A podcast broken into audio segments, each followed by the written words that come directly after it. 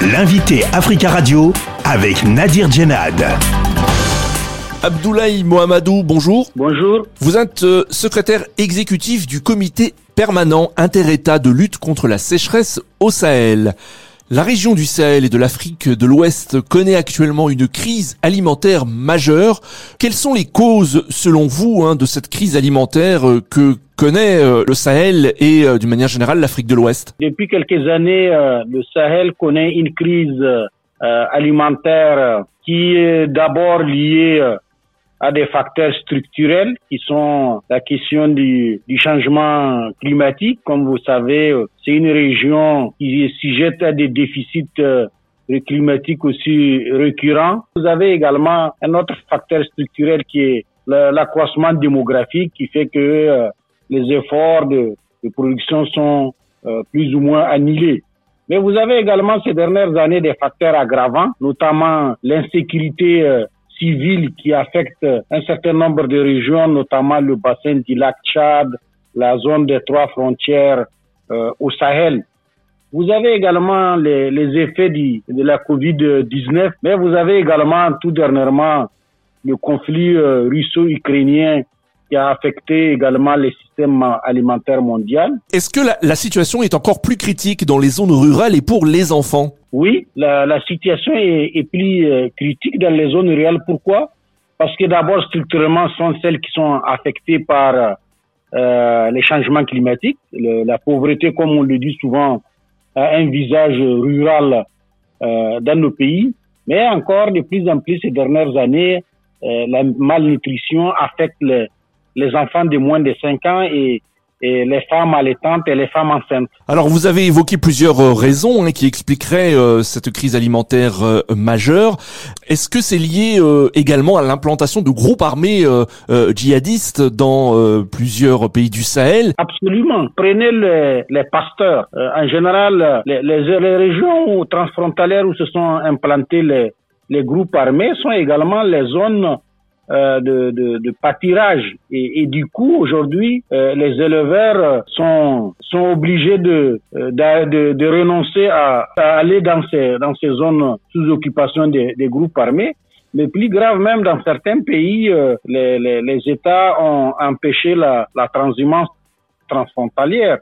Euh, donc, comme on, on, le, souvent on le dit, cette crise d'insécurité s'alimente aussi de, la crise du pastoralisme et vice-versa. Monsieur Mohamedou, vous étiez à Paris où il y a eu une réunion des membres du réseau de prévention des crises alimentaires.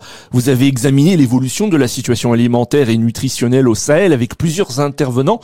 Est-ce qu'il y a selon vous une mobilisation euh, euh, suffisante des États et organismes concernés pour éviter que la crise alimentaire majeure que connaissent ces régions s'aggrave? La référence, c'est l'année dernière, il y a eu euh, une importante mobilisation, environ 70% des annonces qui ont été faites euh, ont été euh, effectivement mobilisées en, faveur des, populations, jusqu'à 90% pour certains pays. Mais le risque cette année est lié surtout au conflit ukrainien qui mobilise aussi beaucoup de pays. Il y a eu le tremblement de terre en Turquie qui, a, qui mobilise également la communauté internationale. Donc, vous voyez, la communauté internationale est, est mobilisée sur plusieurs fronts et on a euh, des inquiétudes que euh, cela affecte également les, les, flux qui sont qui vont vers les, les pays du Sahel et de l'Afrique de l'Ouest. Est-ce que vous pensez qu'il s'agit d'une priorité pour les dirigeants de la région euh, du Sahel? Oui, c'est une priorité. La preuve, il y a une demi-douzaine de ministres euh, à cette réunion. C'est la preuve qu'il y a une forte mobilisation. Ça, ça occupe les, les, gouvernements parce que quand même ça affecte les populations vulnérables et de plus en plus euh, un nombre important de, euh, de, populations dans la région. Alors plusieurs pays du Sahel sont confrontés, on l'a vu, euh, à la menace des groupes armés djihadistes.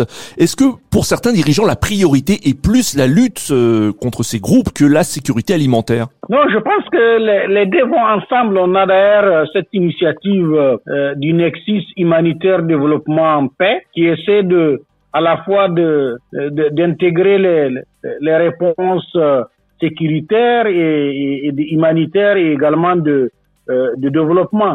je pense que si au départ c'était la, la réponse militaire qui a été privilégiée, de, de plus en plus on s'oriente plutôt vers une approche holistique du, du problème parce que il faut savoir quand même que ces crises sont enchevêtrées.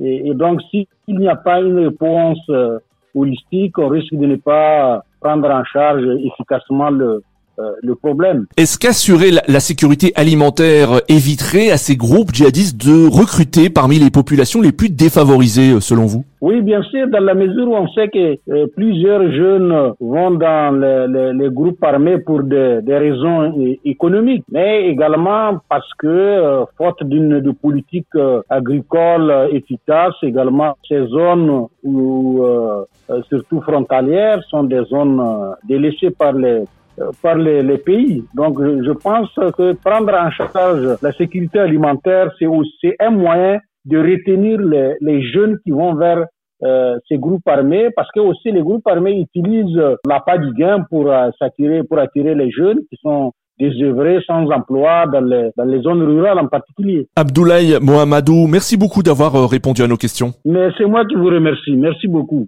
Je rappelle que vous êtes secrétaire exécutif du comité permanent inter-État de la lutte contre la sécheresse au Sahel.